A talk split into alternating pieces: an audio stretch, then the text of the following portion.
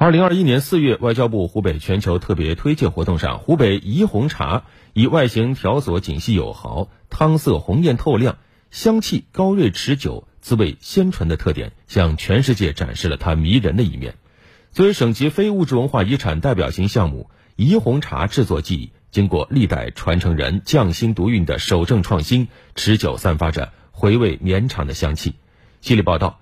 湖北非遗声音馆非遗要荆楚，今天请听第六篇《怡红茶》，百转千回方能历久弥香。由湖北台记者付江坤、杜佳义采制。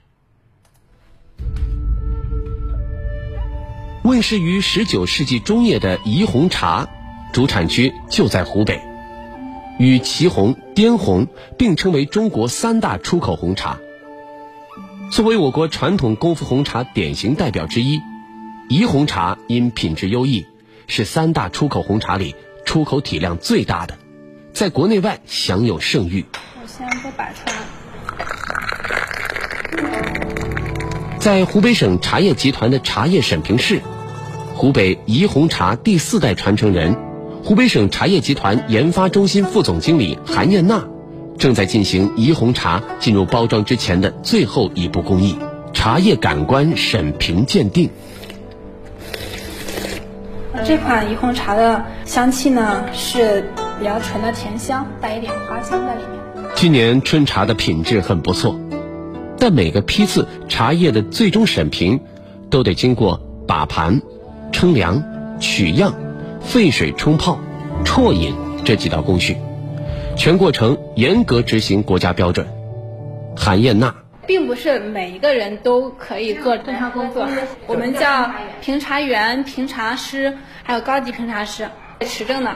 茶叶审评最终想要达到的这个目的，就是一这个产品的品质，第二个就是我的这个工艺有没有问题。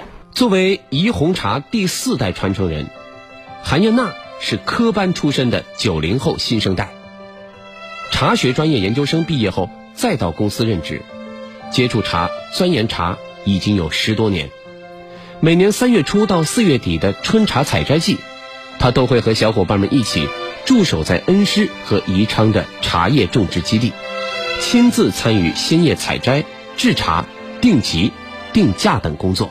从晚上大概十点钟开始生产加工，到第二天的大概十点钟通宵做茶，确实蛮辛苦。但是呢，当你看从农户里面收回来叶子。看着他们把采的叶子换成他们的收入，其实我心里也很开心。怡红茶制作分为初制和精制两个阶段。初制程序是鲜叶萎凋、揉捻、发酵、干燥；精制程序分为三个工段、十三道工序，每个工序都体现了制茶人的匠心。韩燕娜，红茶最关键的工序是发酵，传统的方法是温度不变。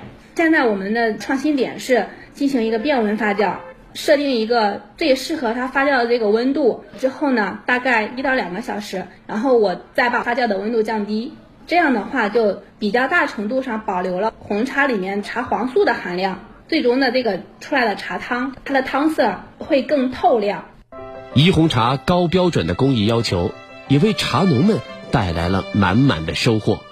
恩施市芭蕉侗族乡灯笼坝村十二组村民杨爱民，从上世纪八十年代就开始种茶，家里有十亩茶园。去年开始，杨爱民选择为恩施金丰茶厂供茶，因为是按名优茶标准种植采摘，每亩茶园纯收入可以达到四千块钱。杨爱民。采摘原料，它能按标准化采摘，按他们要求等级。这里鲜叶的话，原料的话，它的附加值高点。一个粗制，一个精致嘛，价格的话，比普通茶一亩地要高个七八百块钱左右嘛。湖北省茶叶集团副总经理夏青说：“十年磨一剑，放在茶行业最贴切。他们对新生代传承人的打造，从学术背景、企业历练。”到基地蹲点等方方面面都下足了功夫，企业主动适应需求端也动能十足。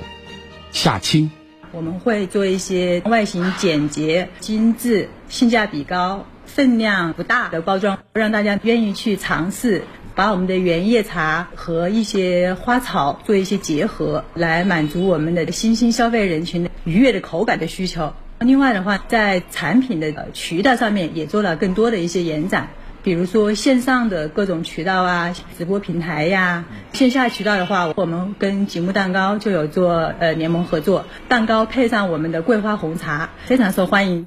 夏青坦言，这些年各行各业都不容易，需求下降，成本上升，出口受阻，订单萎缩，这些困难，湖北省茶叶集团也遇到过。但如何迎难而上，拥抱变化，自我改造和提升，是企业上下一直在突破的方向。夏青，这三年来改变的一些市场的消费习惯，我们也做了深刻的研究，力求在服务上面能够更精细化、更优质，拥抱变化，心态、视野放得更开阔一些，可能就没有那么焦躁了。应该还是有办法的。一片湖北茶叶，历经百转千回。